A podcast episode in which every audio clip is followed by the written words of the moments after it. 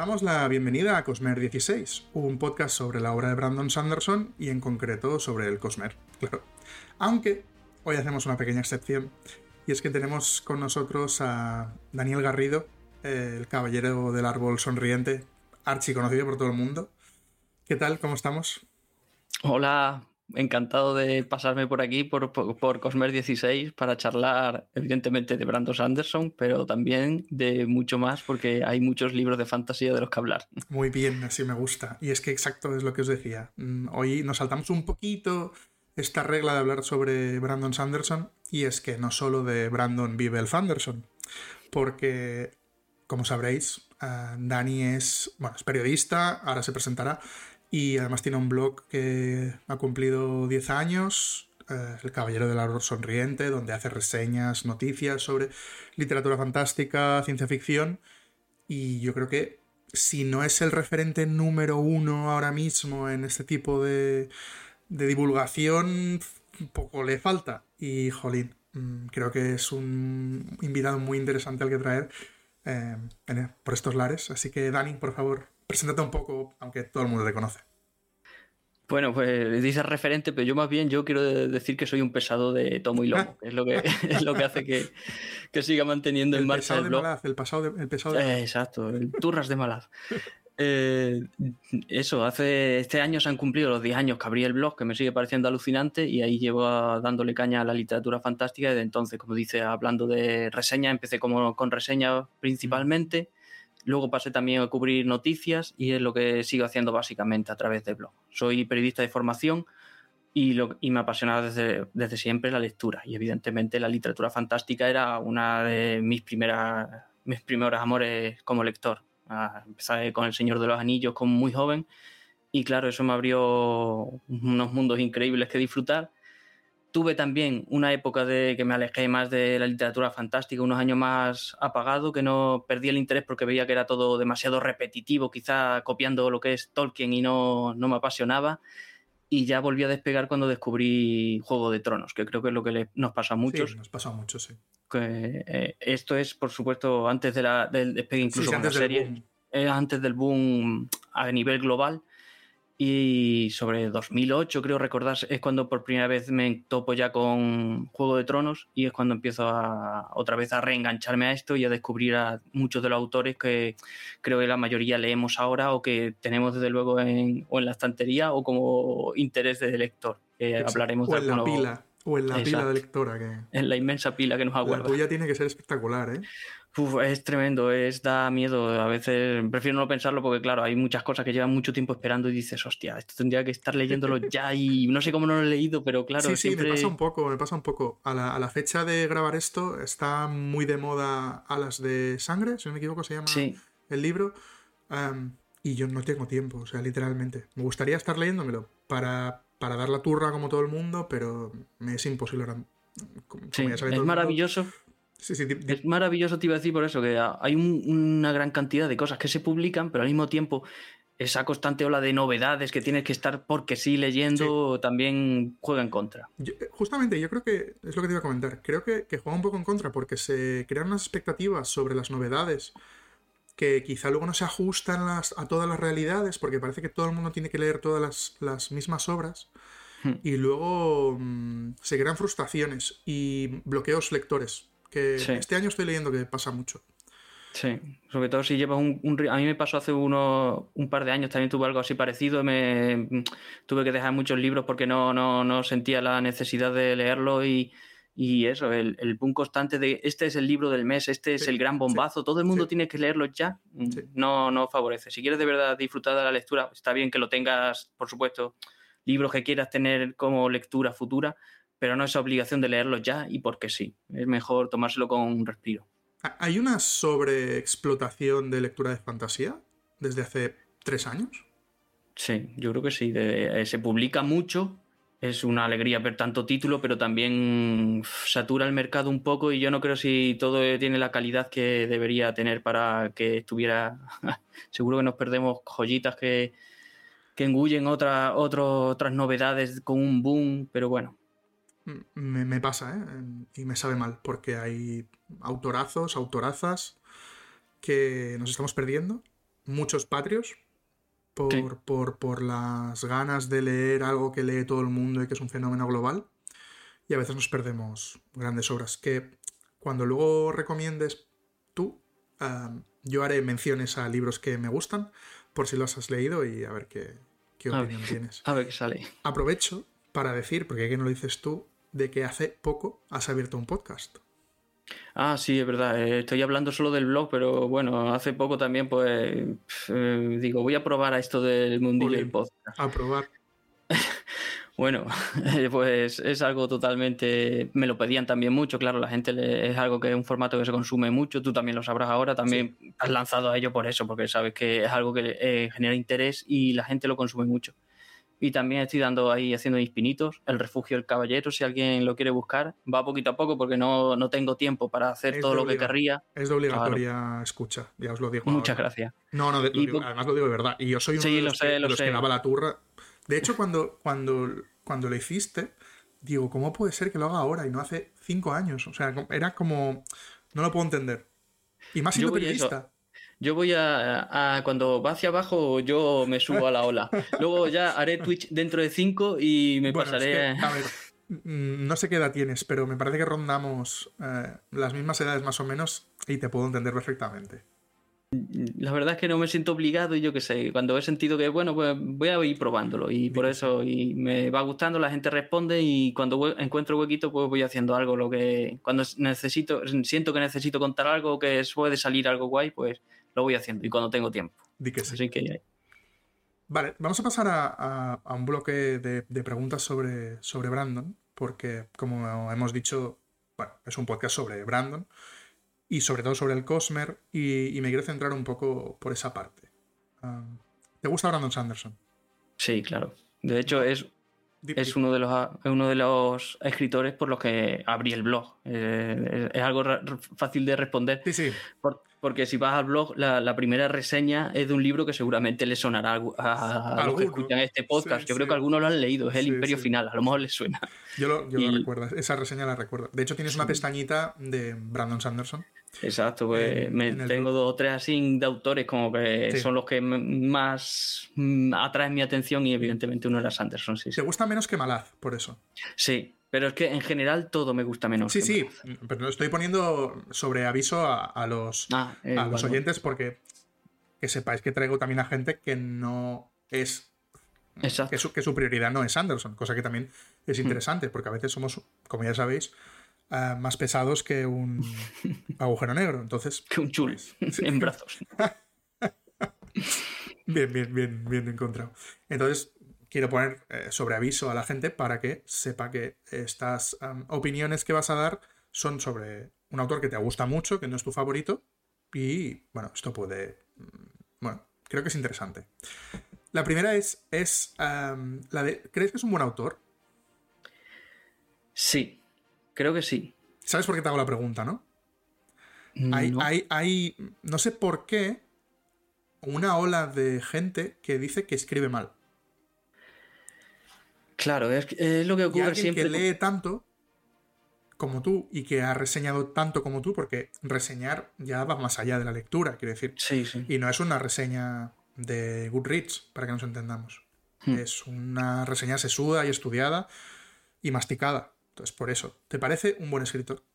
Sí, porque eh, desde luego es capaz de construir mundos, es capaz de eh, plantearlo al lector que lo entienda, te da la visión completa de lo que le narra, una buena narración, un buen desarrollo, un buen planteamiento de personajes. Narrativamente no es el mejor autor que he leído, evidentemente, eso sí lo tengo que decir, mm, pero no me parece un mal autor, escribe bien. ¿A qué te refieres? que, narrativamente no te parece...? Eh, porque encuentro otros autores que desarrollan con más profundidad su prosa, en estilo. Mm, yo creo que hay otros. ¿Puedes poner ejemplos solo por, por, comparar? Sí. no, no, no, no, voy a buscar, no voy a buscar el fallo, quiero decir. sí, sí, claro, porque claro. la conversación me interesa. Eh, voy a aparecer, claro, yo estoy aquí pontificando sobre lo que me gusta a mí. Eh, por ejemplo, Erickson, que es un, autor que su forma de plantear narrativamente el, desarrollo estilístico me gusta más. Creo que eh, tiene una mayor profundidad, una mayor carga emotiva.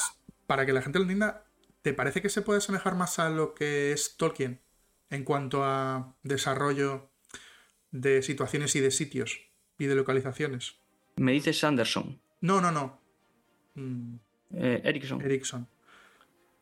Es, que eh, eso tendríamos que hablarlo por apartado. Es que me parece que Ericsson es Ericsson solo. Es que, sí, que parece que aquí yo lo tengo en un altar, pero me refiero, un estilo tan alejado. La floritura esta que tiene a la hora de escribir. Yo debo decir que he intentado leer Malaz. Me hmm. leí el primero. Claro. Y cuando iba por la mitad del segundo, por desgracia, pasaron cosas en mi vida, como es. Bueno, por desgracia, no, por Dios. Hija mía, el día, el día mañana, cuando escuches este podcast, mm, pobrecita. Mm, estamos a tiempo, estamos a tiempo de cortar. No, no, eh, sucedió mi hija, entonces tuve que parar de leer y ya para reengancharme, digo, digo, lo dejo y ya cuando tenga tiempo ah, lo leo. Es una de mis pendientes de, de estas que duelen y la quiero leer.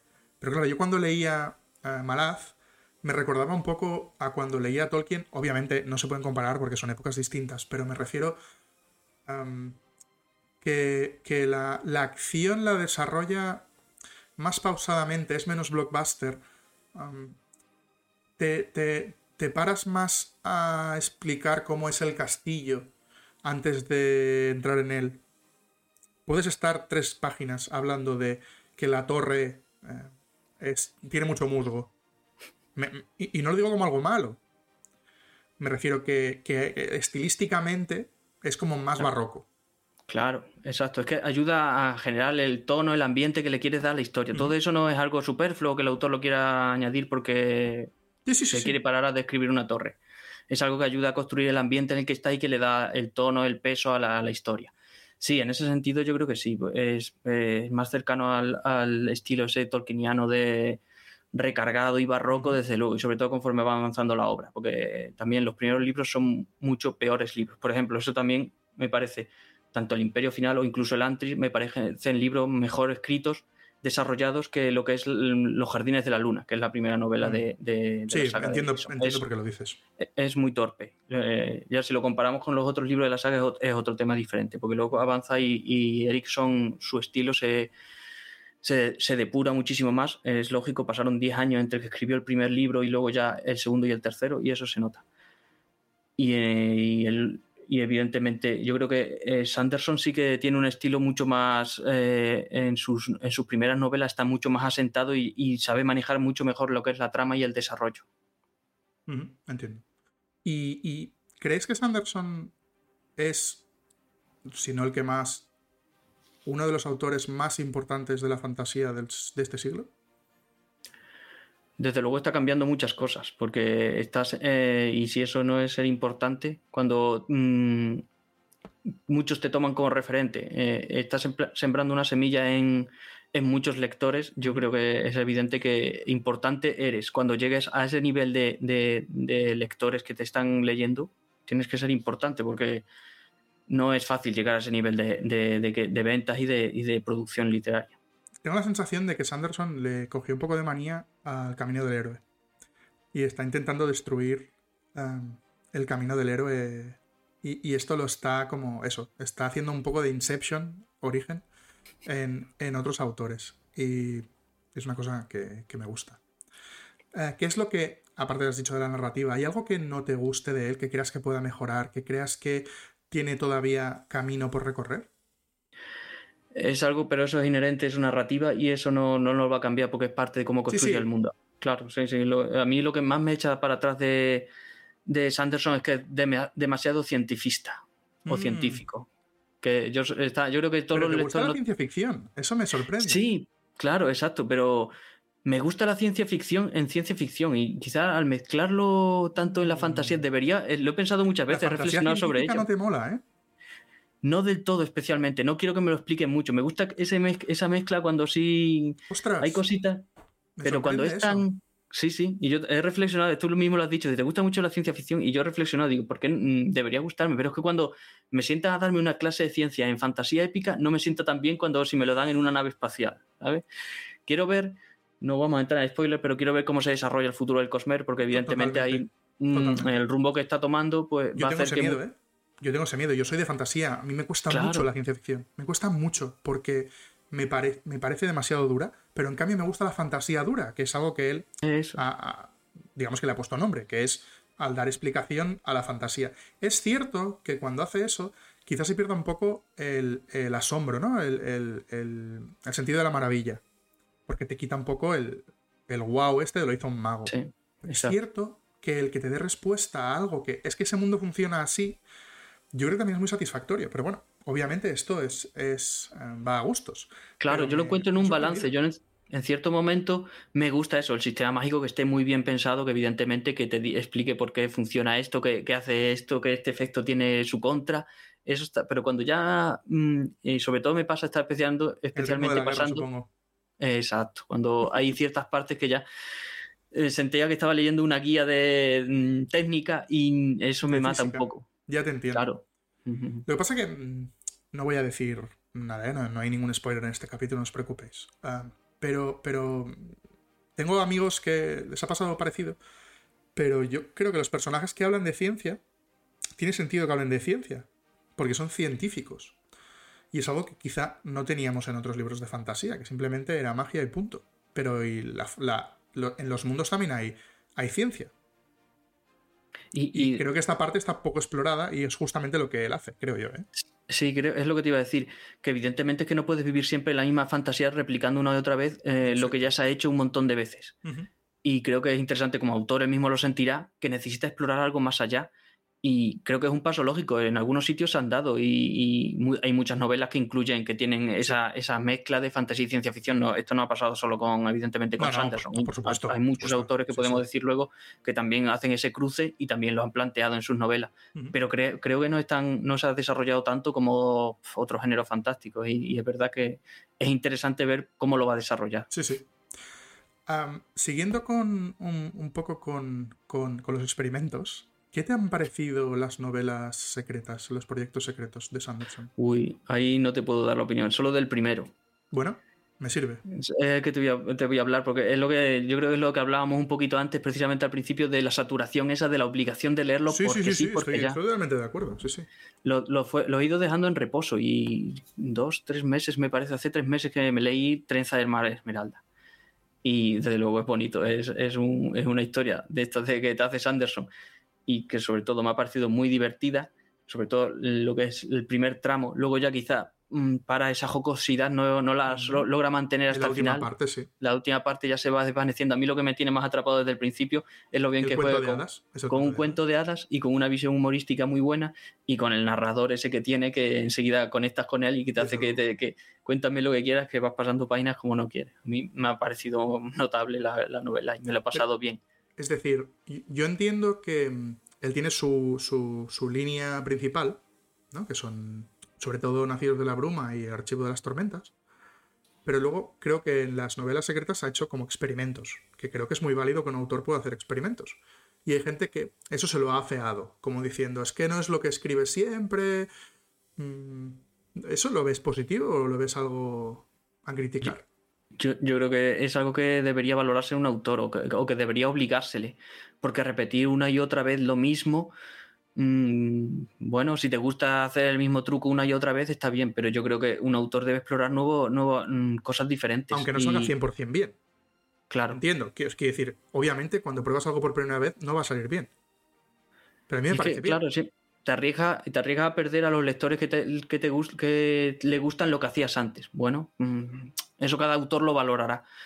Pero yo creo que un, eh, un escritor que quiera sacar solo todo su jugo o no, es que muchas veces te acabas encapsulando y eso mismo acaba matando la creatividad. Yo creo que eso, eso ayuda a liberarse y sobre todo un autor como Sanderson que es tan cuadriculado, que, que mm, nos va explicando mm, todo lo que tiene previsto de aquí a tres años. Sabe que dentro de tres meses, sí. dentro de tres meses va a estar escribiendo el 3 de marzo, sabe que se va a poner a escribir. Mm, y yo creo que eso no, no, es bueno. Por, muy, por mucho que haya gente que funciona así, que evidentemente hay personas que necesitan ese, nivel de planificación para, para, trabajar. Es, todo lo contrario a, al maestro del terror. Quiero decir. Aquí, ¿no? Stephen King es jardinero, siempre lo dice. Que él va haciendo hasta que llega al final y bueno, por eso, tenemos, por eso a veces tenemos churros y a veces tenemos maravillas. Porque a veces ciertas y a veces no. Claro, con Sanderson es cierto que existe em, una estructura como muy eh, parecida en muchos libros, pero, ¿no? De, de, de, hablar de los mismos temas, de, bueno, de estructurar eso, los libros de la misma forma. Pero claro, están muy pensados, los giros siempre son muy buenos. Los finales siempre son satisfactorios. Siempre existe esa avalancha, porque está todo planificado. Entonces, bueno, entiendo que eso pueda, pueda gustar o puede que no cuando haces un cambio sobre eso. Pero bueno. Y hablando del Cosmer, ¿qué, qué te parece el, Cosmer? Mm, quiero decir, para mí, yo cuando, cuando lo descubrí, mm, dije, hostia, qué guay va a ser una serie de los robots de, de Asimov. O sea, para mí. Y luego cuando descubrí que se inspiró un poco en eso, me hizo como ilusión de anda, qué listo soy, ¿no? Pero. Que esto lo habrá pillado todo el mundo, pero. Pero. Pero, ¿qué te parece un, un mundo tan cohesionado, tan pensado, que durará no sé cuántos años, aunque tiene un final, que en principio todo lo importante solo lo escribirá el que no es un mundo compartido, que sí que habrá novelas compartidas, ¿eh? Pero no es un mundo compartido como puede ser Dragonlance. Desde luego, lo primero que es una locura, es una ambición así que es, es, si se lo hubiera dicho a cualquier editor, yo creo que no, en principio no, no, no, lo, a nadie se lo, le vendes esa idea. Es increíble. Eh, sobre todo el nivel de planificación que requiere para tener claro cómo lo que quiere desarrollar y que seas capaz luego de nutrir esas historias para que cada cual se pueda sostener por sí misma.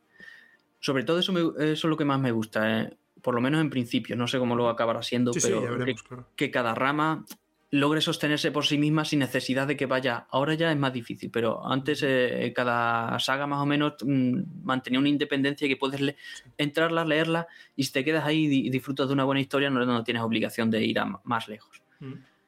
Eh, ¿Es que le puede pasar algo como está pasando ahora con Marvel en el cine y en la tele? Ese es el problema que le veo. Yo noto un poco de esa saturación en mí mismo. En no necesito estar pendiente de a ver si ahora va a aparecer esta conexión con y me va a aparecer un personaje de tal historia. No, no es algo que me nutra a mí. Entiendo que a muchos sí, evidentemente, porque es muy rico es, todo esto, sí, ese nivel. Para mí de... es, o sea, yo es lo que busco. Pero claro. entiendo que a mucha gente le sature. Hmm. Es que es un riesgo siempre, como es lo que llevamos hablando. Yo creo que Sanderson se mueve en un equilibrio muy difícil. Está logrando mantenerse ahí y está logrando llegar a un público y, me sorprende por eso, porque es un equilibrio entre solo tengo una saga o tengo cinco sagas interconectadas. Es, es difícil lograr llegar a tantos lectores con algo así tan, tan grande. Sí, sí, es, cierto. Y cuando, porque es inevitable, cuando se acabe adaptando, ¿crees que explotará o crees que, se, que no triunfará? Eso es, lo, eso es lo que pasa, que quién se va a encargar de la adaptación, qué presupuesto habrá, cómo sabrá, cómo será, será acción real, será animación. Imagínate que es un juego de tronos mmm, a nivel de producción. Porque mm. no creo que él, uh, con el dinero que tiene y con el poder que va a tener sobre las adaptaciones, que quiera algo menos que eso. Pero yo creo que él va a tener que ceder. Yo creo que él, va a tener que ceder. Aunque aún tenga la ambición esa, uh -huh. eh, va a entrar en un, en un en una organización, no, pero no es la palabra que quiero decir, en un mundo mm, que tiene sus propias reglas sí.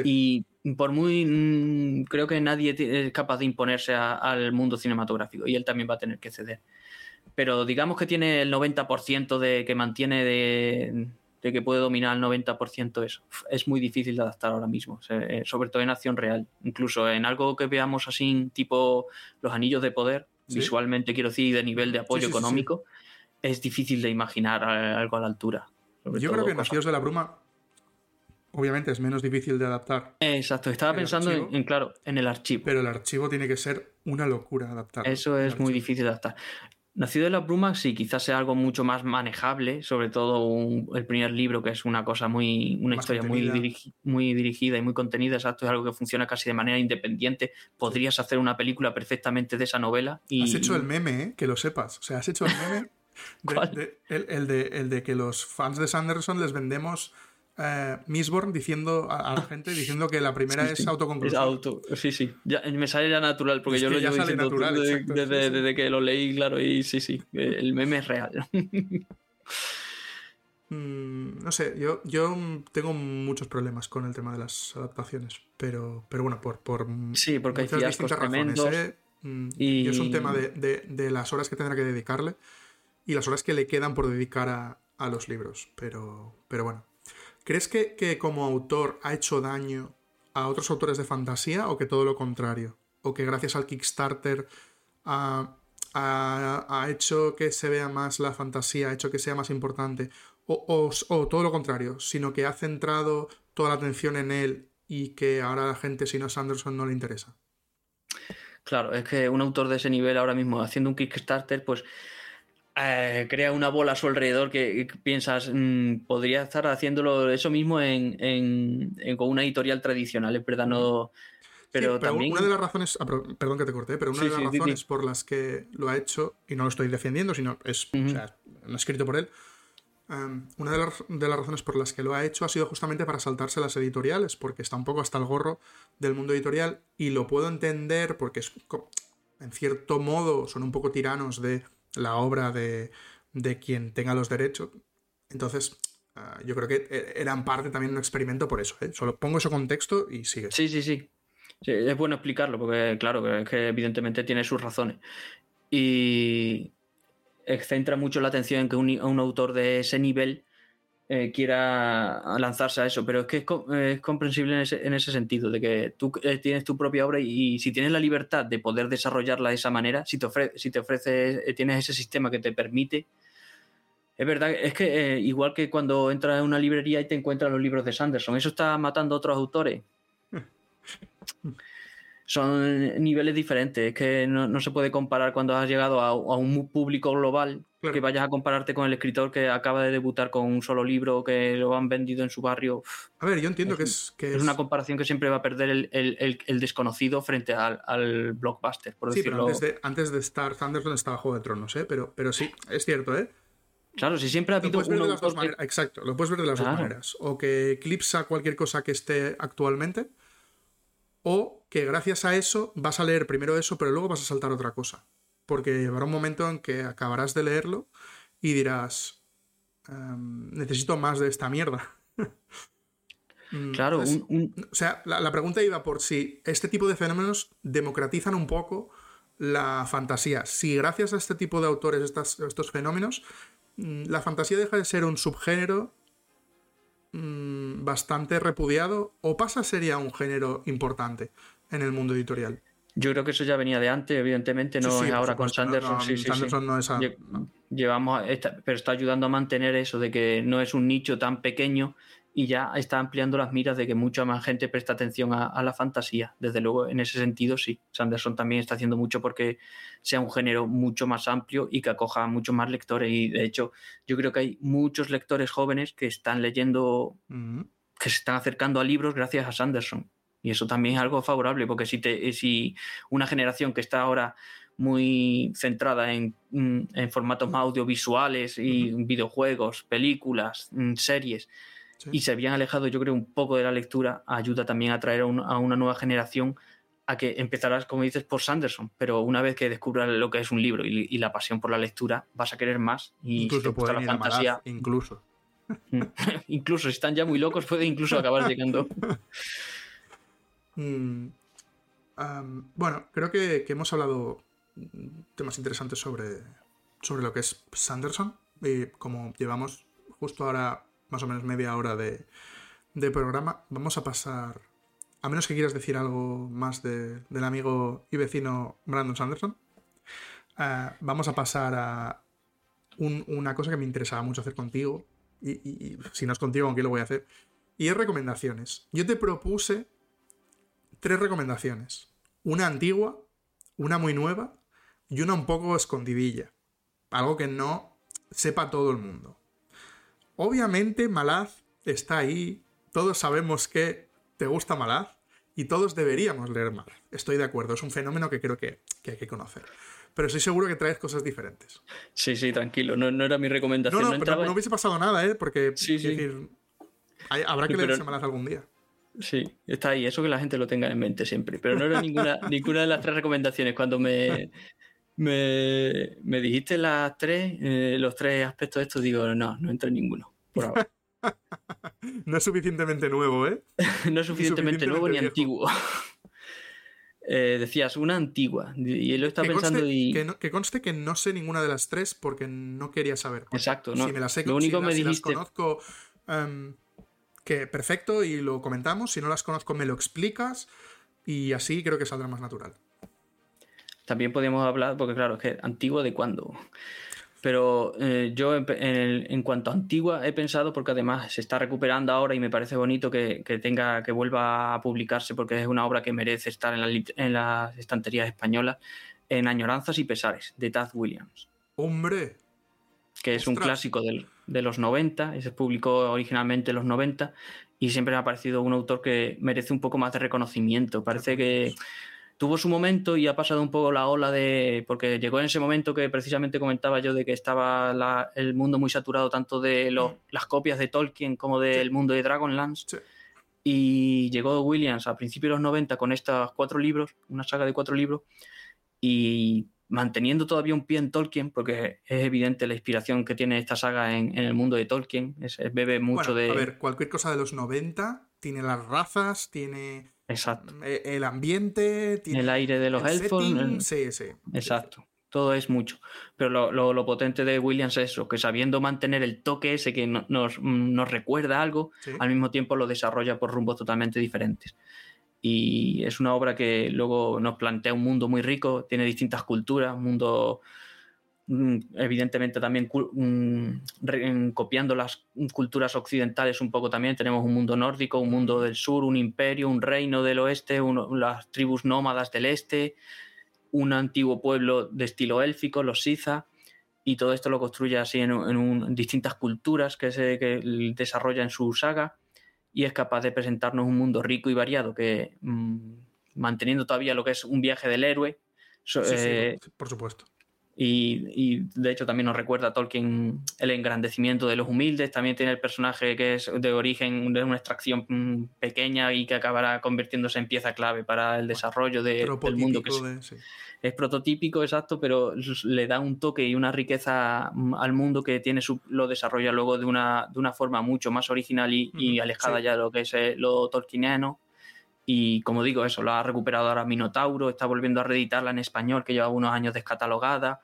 Y en español parece que eso, que no ha tenido tanta suerte como ha tenido en, otros sitios. Pero en su época se, recomendaba muchísimo, ¿eh? Siempre estaba en los mm. tops.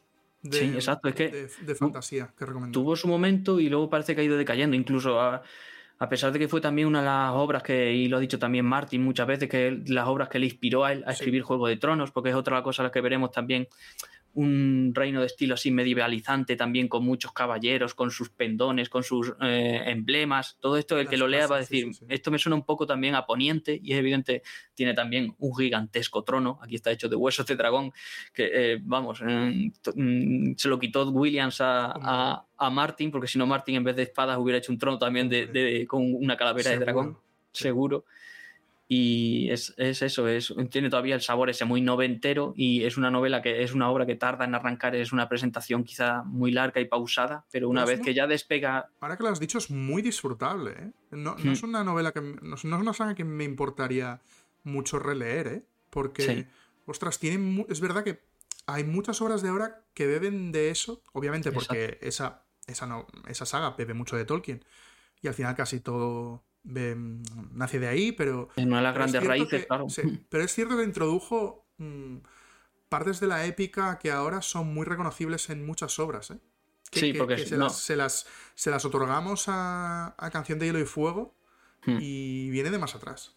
Sí, porque no, llega a ser Grindar, no va a ser una fantasía oscura, pero ya plantea algunas de las cositas que desarrolló plenamente ya Martin y que luego se ha, se ha sembrado mucho por el Grindar pero eso, no, llega a ser esa obra oscura y porque tiene eh, su parte luminosa, es totalmente todavía un bien diferenciado, lo, vemos lo que es el bien y el mal, Está claro, pero, pero va manteniendo ya, deja, intuir, deja intuir lo que, lo, que podía ser luego ya Juego de Tronos. Me parece muy buena recomendación. ¿no? Sobre todo por eso también, porque ahora la están recuperando otra vez en español y a veces hay suerte que también tiene. Eh, Williams ha vuelto a este universo ahora con una saga secuela, ha escrito otras cuatro novelas. Me parece que este año, o el año que viene, perdón, el año que viene sale ya la conclusión de esta saga secuela en inglés. Este y sería. No está, ¿no? No, no, esa no se ha publicado en español, por eso. sería bonito que a ver si esta funciona bien y se animan la, editorial y trae la saga secuela, que yo creo que hay si es interesante esta secuela? O... No la he leído, eso no te puedo decir. Pero de lo que has leído, que seguramente habrás leído. Pues mm, te digo la verdad, no, no he querido. Vale, No, vale, vale. Sí, eso, eso pasa, eso Mm, pasa. Que no te quiere, no, no quiere uno No quiero- saber demasiado por. Exacto, de, y no, he- no, no estoy, no estoy muy al tanto de las críticas que tiene, pero desde luego he visto que mm, está funcionando porque la gente espera con ganas la, la conclusión de la saga. Le. Pues lleva. me alegro un montón. Me alegro un montón. Era un mundo muy interesante. mm, yo creo que. Y creo que merecería la pena que Williams volviera a publicarse algo nuevo en español después de tanto tiempo, porque Sí. yo no sé cuándo sería Sí, sí. la última vez que se publicó algo. Shadow March, me parece que es la otra saga que tiene que se publicó en español y también ¿Eso funcionó en regular. español? Sí, eso está en español. Ostras, pues, pues no. Bueno, se publicó, ya no, ya no será encontrable, pero Bueno, se publicó. ya, sí. Mm, se llegó a publicar en español. Mira, interesante. Es un- una buena reliquia para buscar. Mm, Pues ahí queda, queda la recomendación. Muy, me parece una selección muy chula. Vamos a, a la recomendación, digamos, novedosa. Novedosa. Esa la tengo más fácil porque he cogido directamente una de las que tengo en la pila y que todavía no he leído. O sea, o sea que eso, eso, eso es más fácil. Es probablemente la siguiente que lea. Es Asesina de Dioses, de Hannah Kanner. Que es. Oh, es que el otro día me la- recomendaste que leyese la, la primera parte y estoy en ello. Ah, sí. Sí. ¿Has empezado ya? Sí, además no quise ni mirar de lo que iba y me sorprendió Sí. que fuese un poco como nórdico, el, el- el- el rollo nórdico. Hmm. Y, y me... Porque no, No, estoy pero- muy acos- Pero mm, dices eh, Asesina de Dioses de. Hannah Kanner. Ah, a lo mejor... No, vale. No, tú me No, recomendaste El hambre de los dioses. El, la sombra de los la dioses. sombra de los dioses, no sé ni Eso es. Es que cuando has dicho nórdica, digo, tú Vale, estás con vale, la de. Wayne. Claro, claro. Ah, vale, claro, Claro. tiene sentido, ¿no? Esa también es recomendable. Esa también como novedad es recomendable. Sí, sí, esa es muy buena también. Ah, Pero yo entonces, decía- explícame, explícame. Esta es otra, esta es Asesina de Dioses. Es de una autora británica, hablo de memoria ahora mismo, que me perdón si me equivoco con la nacionalidad. Es, es debutante, además, es su primera novela, la publicó el año pasado en inglés y se ha publicado este año hace unos eh, meses en, ah, es, es, en la español. esta que es como verde, que he subido. No, sale un ciervo. Ah, la- vale. Es que estás publicando bastantes cosas en, en Twitter últimamente y me Mm. Sí. bastante en. en- vamos, quiero decir, si, si os queréis fiar de alguien a nivel de lecturas, es, es de Dani. Y, Sí, porque siempre vais a ver que tengo un libro, un libro en la mano. Eso otra cosa no, pero series cada vez veo menos, pero libros cada vez intento leer más. Como tiene que ser. Y eso, es, es, se ha publicado este año hace unos meses en español y es una fantasía oscura. Básicamente nos presenta un mundo donde eh, los dioses caminan sobre la tierra, pero han sido perseguidos y casi exterminados. Y la protagonista precisamente es una guerrera que ah, su familia fue asesinada por los devotos de un dios y desde entonces se ha dedicado a, a perseguir a los dioses para exterminarlos. Y el nombre asesina de dioses Mm. y al final acaba reuniéndose con un grupo de distintos aliados en la persecución de un dios que parece escondido en algún sitio y bueno, tampoco voy a decir nada más porque no he leído el libro, es lo poco que sé de la sea, estás sinopsis. haciendo una reseña ah, preventiva. Es, básicamente, sí, exacto, es una recomendación preventiva porque lo- la llevo, es lo siguiente que voy a leer y lo llevaba esperando para leerlo mucho tiempo desde que se, bueno, se ha publicado hace dos meses me parece, o sea que tampoco lleva mucho. Y es Estás un convencido que va a estar bien. Yo sí tengo mucha esperanza y eso sí que las he visto alguna reseñilla y alguna persona de confianza ya me ha dado su opinión y también Ah, lo han disfrutado mucho. O sea que es fantasía oscura, es tipo, la, la- la- la comparan mucho con el mundo de, de Witcher de, Sapko- Sí. de Sapkowski, de un poco estilo de ese, de ese rollito también Así así. sucio, oscuro. sí, sí. Eh, exacto, es una fantasía oscura y quien quiera una novedad, esa es. Muy bien. Pues ya sabéis. ¿Y algo así poco conocido? Esa es la que más, más me Es cuesta que esa es la jodida, esa es la jodida. Claro, porque dices algo poco conocido. Y yo hay cosas que estoy recomendando constantemente y. y- Yo poco conocido, o sea, a mí me preguntan, recomiéndame algo poco conocido. Yo tengo, o sea, enseguida tengo en la cabeza el bosque mitago, Ah, hostia, por pues, ejemplo. Es Es una de mis obras, Desde luego. mm, bueno, o sea, me cambió la vida esa. Es genial, es genial. Narrativamente, oh, qué maravilla. Es sí, sí. Además, es una lectura perfecta para invierno ahora. Bueno, totalmente. A mí me destruyó el concepto que tenía sobre el viaje del héroe. Oh, es- Fue es- allí cuando dije, ostras, hay otras cosas. que es de esas novelas que sí que te mete en, sientes el sitio en el que te está narrando, es, es como si estuvieras viviendo allí. Sí, sí. Yo la leí hace un par de años, no la había descubierto hasta Cuando hace salió poco. la reedición. La última edición, con- que además es preciosa. Buah, Sí, sí, sí, esa es preciosa. Vaya edición. Que además Y, sa- eh, salió la Bondis, que la La segunda Bondis, que a mí también me gustó. A mí también me gustó. Pues, es pues, una ah, Las secuelas son. Para mí son bastante flojillas en comparación al Bosque Mitago, porque el Bosque Mitago para mí es insuperable. Está por debajo, yo, a mí me parece que está por debajo, evidentemente, que la primera parte, pero me sigue pareciendo que exploraba Es, que es muy, el- muy original. sí, es muy chulo. Y, y eso, me quedé con las ganas de la siguiente, porque hay, sé que hay cuatro o cinco Hay entregas varias, más. sí. Cada novela funciona de forma independiente, como se puede decir, para si alguien se quiere meter que no se preocupe, que no es una saga al uso. Puedes entrar, por la, puedes entrar por la cuarta. Eso es, porque eso es solo que exploran un mismo, una misma ambientación, pero cada novela es una historia. Pero, le, por favor, leed El Bosque Mitago. Ahí queda. Perdón. Y ahora continúa tú. Eh, ¿Qué, Yo creo- desconocida? Que con esa valdría. Sí, con pero esa novela- valdría, Pero Es que novela desconocida, esa la, tenía, la, la tengo difícil, pero yo voy a decir una saga reciente que me parece que está teniendo un poco reconocimiento, o por lo menos a mí me parece que no suena tanto como otras que han tenido más eco, y es la del legado del hierro negro, de Gareth Hanrahan. bueno, a mí el primero me flipa. ¿eh? O sea, que una, que una ciudad sea protagonista en una obra, a mí me vuela la cabeza. Sí. Me vuela la Exacto. cabeza. O sea, y el primero, hay que admitir que muy bien escrito no está. Sí. Es que el estilo juega en su contra. Es otra de esas novelas. eh, exacto. Pero es El- tan diferente, es un mundo tan distinto, tienes personajes tan distintos que hay que leerla. Háblanos Exacto. eh, un poco de, de esa novela, como, eh, la primera entrega es eh, La plegaria de la calle. Plegaria de la calle. Exacto, y es, como dices, básicamente está ambientada en una ciudad, en Gerdon, que es una ciudad eh, que viven alquimistas, gremios de ladrones, políticos corruptos, y bajo las alcantarillas viven una- un- hay unos gigantescos túneles donde viven ghouls y seres demoníacos. Eh, todo esto es lo básicamente es un mundo donde también existen dioses, también hay dioses sobre la- que caminan sobre la tierra, sus adoradores pueden hacer que estén sobre la tierra físicamente, les dan existencia real y el mundo entero está envuelto en un gran conflicto donde distintos países se enfrentan en, en un conflicto donde lo- las divinidades de unos y otros chocan. Y en esta ciudad es una especie de zona de nadie, porque no está metida en la guerra y vamos a, a vivir Es, es con... el- la Suiza del mundo. Exacto, está ahí en medio y además eh, repartiendo para todos lados, reparte Sí. armas, eh, se lucra en el conflicto y eh, básicamente nos presenta un, gru- un grupo de ladronzuelos que de repente se ven metidos en una extraña conspiración y descubren que algo está ocurriendo en, en- en la ciudad. Hay dioses oscuros, sacrificios de sangre, también tiene un aire ahí lovecraftiano porque el autor es- es- se ha, se ha curtido Sí, escribiendo sí, sí, se, no- se nota, ¿eh? Juegos de rol. mar, hay una la parte que sucede en el mar, un capítulo Sí. 2, que dices, amigo. Y todas las criaturas que hay en la ciudad también, los, los guardias, hostia, los, los hombres, esos. Los paros, los, los guardias que son los hombres vela, los hombres Sí, de sí, sebo. Los hombres de sebo, oh, qué miedo, ostras.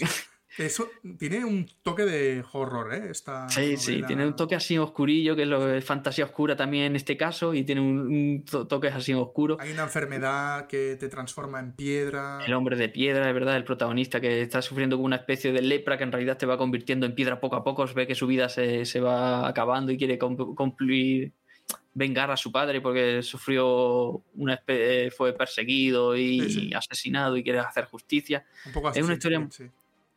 Exacto, y es una mezcla así de cosa de. Es una partida de rol también, básicamente. Porque es una partida de rol. Hay es cosas una partida de rol. mal, o sea, se nota, se nota cuando sale pifia, se nota. Y se ve metido allí, mezcla todo: política, eh, asesinos, eh, dioses ancestrales, sacrificio de sangre, magia también oscura. Es una lectura muy entretenida. Sí. Es una saga, es el problema que no está todavía completa en español. Pero bueno, mm, son muy independientes también, como mínimo el Sí, el primero prim- es súper Exacto. Además, cada novela le, le quiere dar eso, el enfoque de, aunque van continuando cada una. distintos. tiene, exacto, un enfoque diferente y, y un grupo de personajes diferentes para ir explorando la ciudad. Sigue desarrollando lo que ocurre en la ciudad, pero también lo que ocurre en el amplio mundo. Luego cada novela va ampliando la visión de, de lo que ocurre sobre el mundo.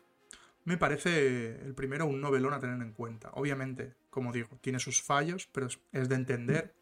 No sé si es la primera novela que publicó. Novela como tal, sí, sí, sí. Porque él, él ha escrito, era escribe partidas de rol. Básicamente Sí, sí, lo que pero- se dedicaba novela a juegos de rol. yo creo Ha escrito un montón de, de- de manuales de rol, sí. exacto, de campañas, y, y esta era su primera novela como tal, sí, se nota. Y a mí me voló la cabeza lo original que era. Sea, es, Sí. es muy distinta, eso sí. El que- mundo es muy rico y, y muy, muy interesante. No, que no os tire para atrás cuando digo que tiene sus fallos, porque es muy interesante de. de No, pero bueno, es bueno señalarlo porque a lo mejor se va a creer, sí, el lector se puede acercar creyendo, pero es verdad Sí, que la obra, sin ser perfecta, a mí... Yo le puse un 5, porque me parece que todo lo bueno Hmm. eh, le, le- le pasa por la cara a lo malo que tiene. Pero es que los personajes son súper ricos, el mundo es súper rico, lo de la ciudad, de verdad, conseguir que una ciudad, eso se dice muchas veces, eh, eh, la ciudad o eh, la localización es otro personaje, es unas cosas que nos gusta. Sí, que nos gusta decir muchas veces en reseñas o Sí, en... nosotros, la gente que reseñamos, somos bastante pedantes y estas cosas nos gustan, pero aquí es de verdad, aquí es de verdad. Sí, la ciudad eh, es otro personaje. Y bueno, si hace spoiler, eh, se puede decir que es casi real. Bueno, bueno, Que la gente lo lea y lo descubre. Sí, sí, que la gente lo lea y lo descubra, pero, pero ahí está.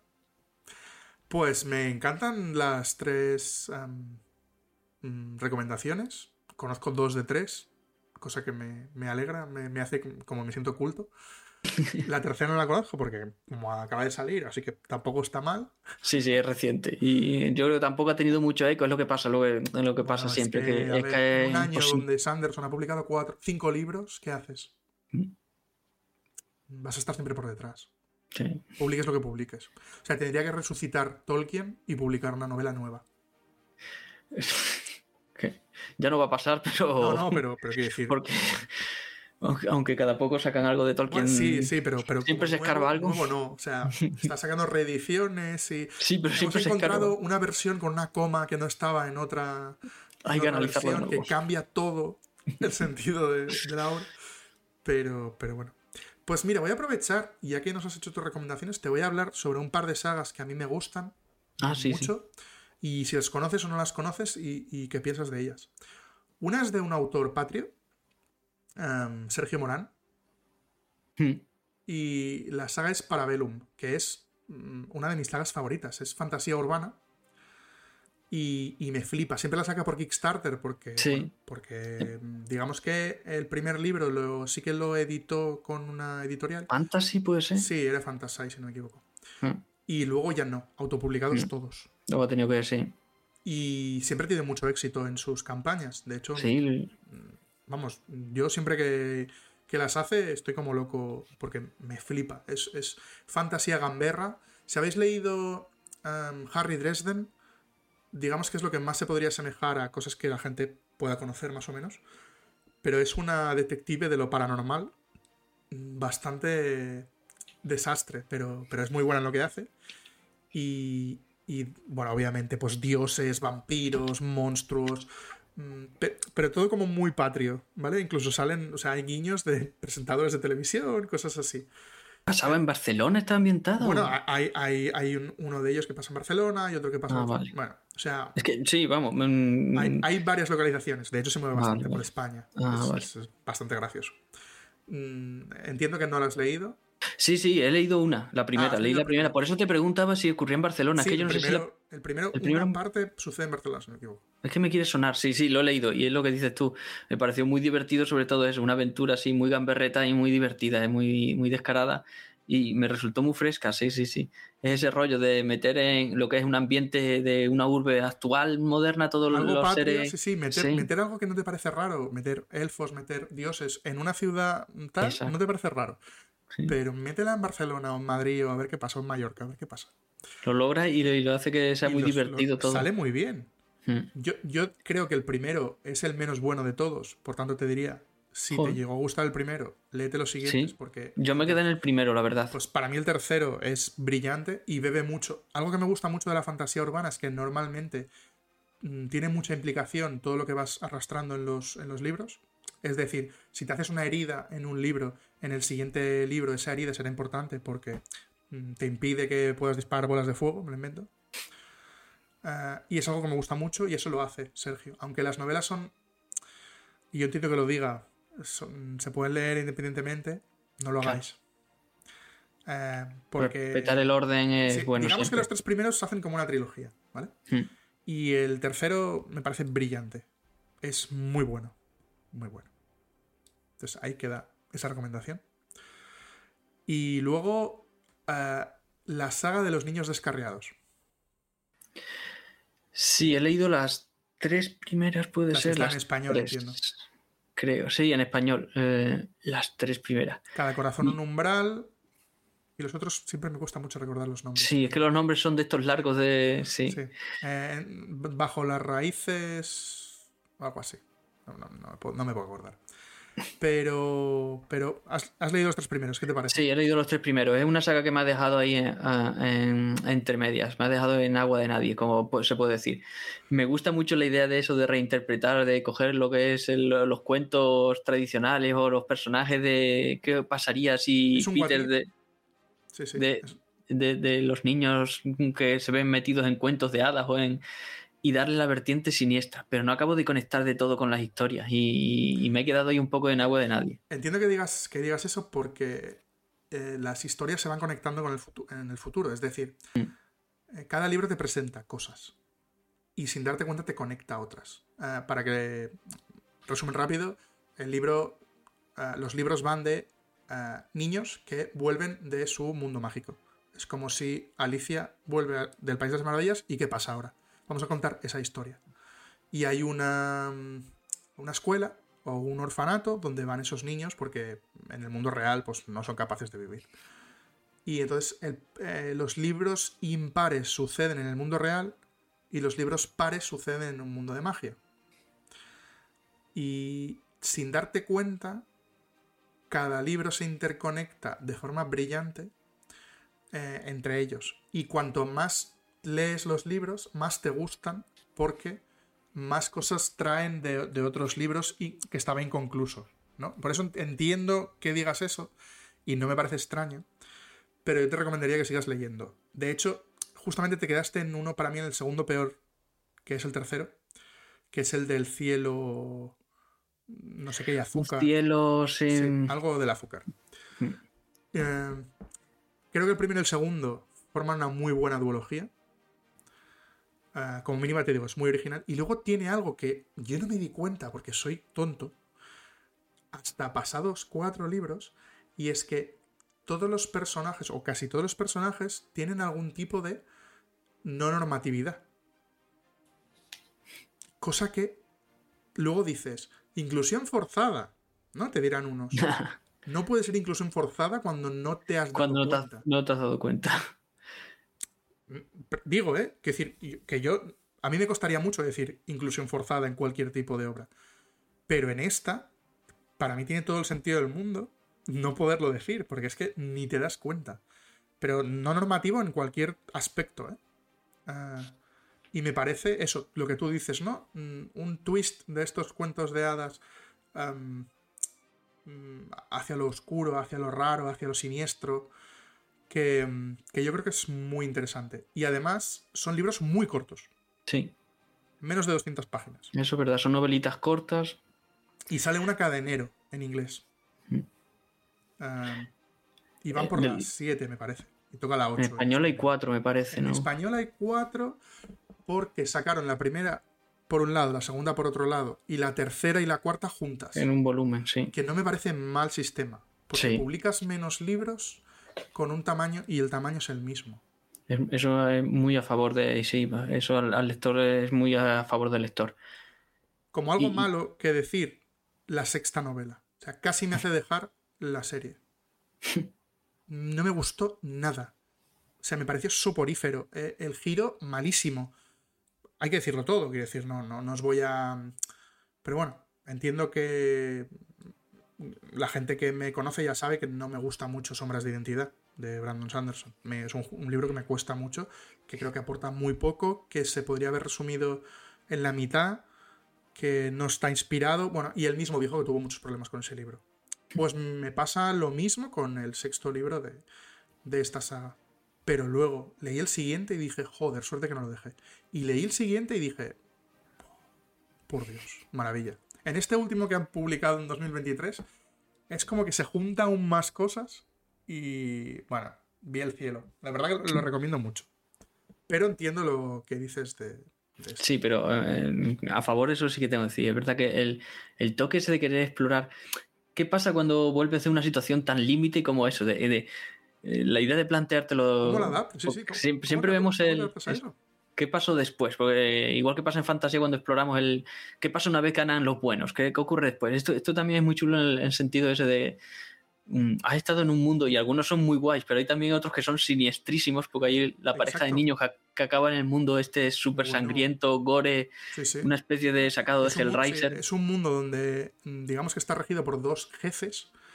Uno es un vampiro bastante chungo y el otro es un doctor loco. Entonces son gemelos o son gemelas y una va hacia un lado y otro hacia otro. Entonces, bueno, es como, como sobrellevan ambas esa situación.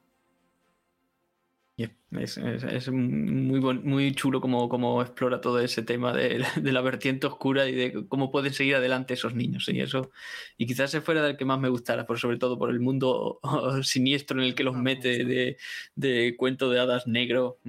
Yo debo decir que si aparecen esos dos personajes, a mí me gusta mucho el libro, seguro. Porque son mis. Es, o una de ellas es mi personaje favorito. Entonces me, me, gusta mucho y cada enero es un, vamos, siempre estoy ahí, esperando el día que, que, sale el libro. es que me lo leo el mismo día además, porque es que no puedo. Es, una de mis sagas fetiche, mira. Pues, pues Dani, no sé si quieres añadir algo a la charla. Eh, solo para terminar, yo creo que no me, no me, quedaría tranquilo si no recomiendo también que la gente le eche un vistazo a la obra de Adrian Tchaikovsky. Oh, ostras, ¿cómo se me ha ocurrido hablar de esto? me lo descubriste tú, además. Quería introducirlo de alguna manera, pero no quería meterlo en los tres, en las tres selecciones, digo, porque quería ampliar un poco, pero digo, ya en algún momento tengo que también a la gente, porque además, eh, si queréis también otro, si os estáis flipados con Sanderson, creo que Tchaikovsky también os puede molar mucho cómo construye sus mundos, porque se mueve tanto en la ciencia ficción como en la fantasía, también es súper prolífico. Yo me quedo en su parte fantástica, ¿eh? A mí, hmm. de nuevo, la ciencia ficción me cuesta un poco, pero la parte fantástica es una delicia. Qué pena que no traigan más libros en español. Hmm. Poquito a poco, poquito a poco se van trayendo, pero es verdad que comparado con todo lo que está publicando, en, tanto en español como en catalán, por cierto, en catalán también están traduciendo un montón a Tchaikovsky y eso también mola. Cosa que me alegro. Y, y, eso, se mueve tanto de ciencia ficción como fantasía. Yo creo que también he disfrutado más sus libros fantásticos, pero tiene también un par de obras de ciencia ficción que son... Y tiene relatos cortos. Relatos cortos. Eh, no. si, no me equivoco, eh, participó en un, un Feteret, un Letteret, algo así. Uno de, que, había que meter pasta. Y si no metías pasta, no lo podías conseguir. Un Feteret 2 o algo así. Además de ah, vale. saga esta de. Ah, vale, sí, sí, sí. sí. saga esta fantástica larga. Sí, Shadows of the Apt. Exacto. Sí, vale, si me equivoco. Sí, tiene, es que yo estaba pensando en una antología suya, digo, antología no, vale, vale, vale. Relatos, O sea, relatos cortos sueltos. Sí, sí, claro, algo también escrito. Vale, de hecho, de hecho en, revista Windumanos, que soy editor, eh, no lo he dicho, pero también. a ver, Dani, o sea, ¿cómo dices las cosas importantes? Es que eh, siempre luego me echan la bronca, luego no, hago promoción de Windumanos. Es que, es que vaya revistaza. Y ya de paso la método pues precisamente en el último número viene un relato de Tchaikovsky. Pues, que sí, ficción corta escrita, o sea que es traducido al español, sí, sí. O sea que también hay... Y... háblanos, aprovechemos, habla de esta revista porque es una maravilla. Si eres fan de la fantasía, tienes que comprar esta revista. Eso, sí, si os gusta la fantasía, buscadla porque eh, llevamos publicando ya desde 2017. Pronúncialo tú, por favor. Yo digo Windumanov, pero tampoco es con W. Los que hayan leído. Bueno, eh, eh, es una publicación eh, trimestral básicamente y en ella traemos tanto entrevistas con autores de género, relatos originales que nos han publicado antes, reseñas de novedades, arte, es, ah, enfocamos todos los aspectos del fantástico, también un poquito de videojuegos y de vez en cuando cine. Y básicamente todo el que quiera estar al tanto un poquito de lo que se mueve en el mundo fantástico actual de fantasía y ciencia ficción y terror, porque también hay terror. Hay tanto de, la vertiente extranjera como mucho de lo que se hace en España, que eso también le damos mucha visibilidad a, autores españoles y, o sea que echarle un vistacito. No tiene ningún sentido. A las portadas es de locos. Es, son una pasada. Es, es, son, es que son artistas de primer nivel y es, una barbaridad. o sea, son, es que no hay ni una mala. Son. Bueno, son una locura. Ya lo veréis.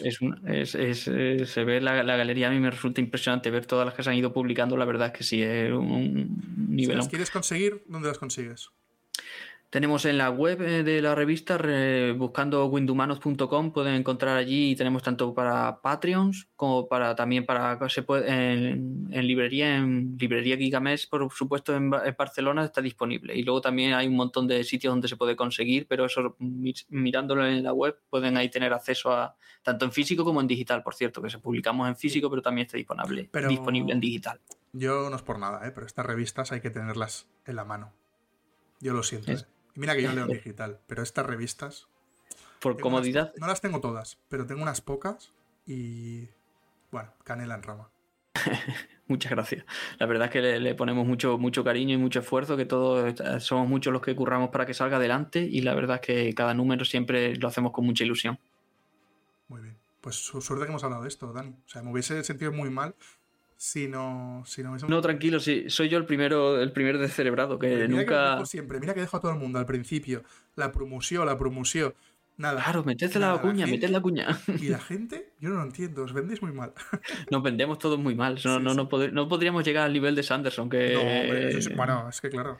Nunca. Estás hablando con el rey del marketing. Cómo reparte bacalao Sanderson es increíble. Bueno, ¿quién gana 46 millones de dólares en un Kickstarter? Es que claro. Va a ser difícil de superar. Para algo que ya tiene escrito el cabrón. Ya.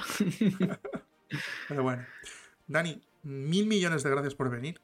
Mm, tenía muchas ganas de, hablar mm, cara a cara a través de las redes. Sí, ah. que hemos hablado muchas veces, pero no nos habíamos visto cara a cara. Sí, sí. Ah, ya sabes, hace muchos años que te sigo, muchísimos, y lo repito, creo que eres, si no el referente, uno de los grandes referentes de conocimiento de fantasía en español, hay que seguir a tu blog, hay que seguir tu Twitter, hay que seguir todas tus cuentas, porque además el tío mm, suelta bombas a veces informativas, cosas que nadie sabe, pues se las dicen a él y el tío las publica y, se queda tan ancho. De vez en cuando cae alguna, alguna bombita. De, vez en cuando. Y además el tío te desmiente las noticias falsas, que eso también es muy importante. Porque sí, hay que tener cuidado. Recientemente se ha dicho que, que cierto autor un poco lento, mm, se había reunido con su editor para hablar de la fecha de publicación y eso no lo dice en ningún sitio. Y Dani ha ido a desmentirlo y eso es una labor muy importante. Es que es terrible hoy día que la facilidad con la que se sueltan cosas que... y es, muy malo porque... Es muy mal porque por mucho que desmintamos luego, eh, porque mucha gente se ocupa luego de, no soy el único evidentemente, y mucha gente que está luego al pie del cañón para decir, mira, esto tenés cuidadito que pero por mucho que lo hagamos, hay cuentas que tienen tropecientos mil seguidores, sueltan una cosa que es mentira y ya, aunque luego lo desmientas, ya la gente se ha quedado con ese con, esa información en la cabeza. Dentro de un año estará la gente diciendo, ¿por qué este cabrón no ha publicado el libro? Cuando no ha dicho que lo iba a publicar este año. Y bueno, ya sabemos quién ha hecho el daño, pero no quién va a recibir luego la, culpa. Bueno, lo de siempre, eso es lo de siempre. ¿eh? El problema que tenéis los que tenéis muchas visitas. Pero bueno, Dani, un placer. Espero que nos veamos mm, en un futuro, no muy hmm. lejano, porque me gustaría seguir hablando de libros contigo y de Sanderson. Sí, claro. hay mucho que hablar. tiene mucho que decir. Y, de verdad, mm, un placer. Mm. Nada, el placer es mío, encantadísimo de haber pasado por aquí porque la verdad es que me ha hecho mucha ilusión, yo también tenía ganas de hablar contigo. Ay, qué y... es que, que este hombre. Eso es para que me vuelvas a traer. Exacto, exacto. y nada, darte a ti las gracias y enhorabuena por el podcast también y adelante con él, que mola mucho y es algo que merece la pena. Pues nada, ya sabéis, como dice nuestro oyente Kelsier, siempre hay otro capítulo de podcast más. Hasta luego.